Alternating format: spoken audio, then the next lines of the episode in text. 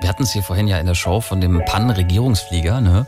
Der wurde ja nach der letzten Panne außer Dienst gestellt, als Außenministerin Baerbock in Abu Dhabi festhing. Äh, jetzt könnt ihr den ersteigern, wenn ihr Lust und vielleicht auch ein bisschen Geld habt, beim Auktionshaus, über das der Bund diverse Sachen verkauft. Es war drei Hörer. Daniel hat uns dazu noch eine Nachricht geschickt. Er hätte noch eine ganz andere Idee.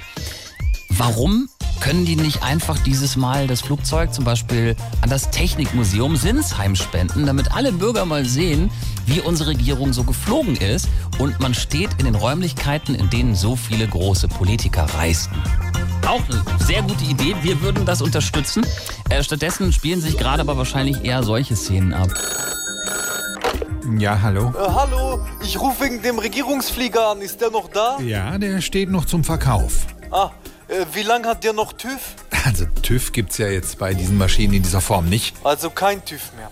Ähm, ich biete dir 500 Euro und ich hole ihn heute noch ab. 500 Euro für diese Maschine? Maschine ist noch gut, oder? Äh, klar. Ah. Ist er denn achtfach bereift? Ja, hat sogar zwölf Reifen. Okay, und wie viel Kilometer? Dazu kann ich jetzt nichts sagen. Der Airbus hat aber auf jeden Fall 54.000 Flugstunden. Würden Sie auch tauschen? Tauschen? Ja, gegen Audi A3, Baujahr 2002. Äh, Nein, das tut mir leid. Ah.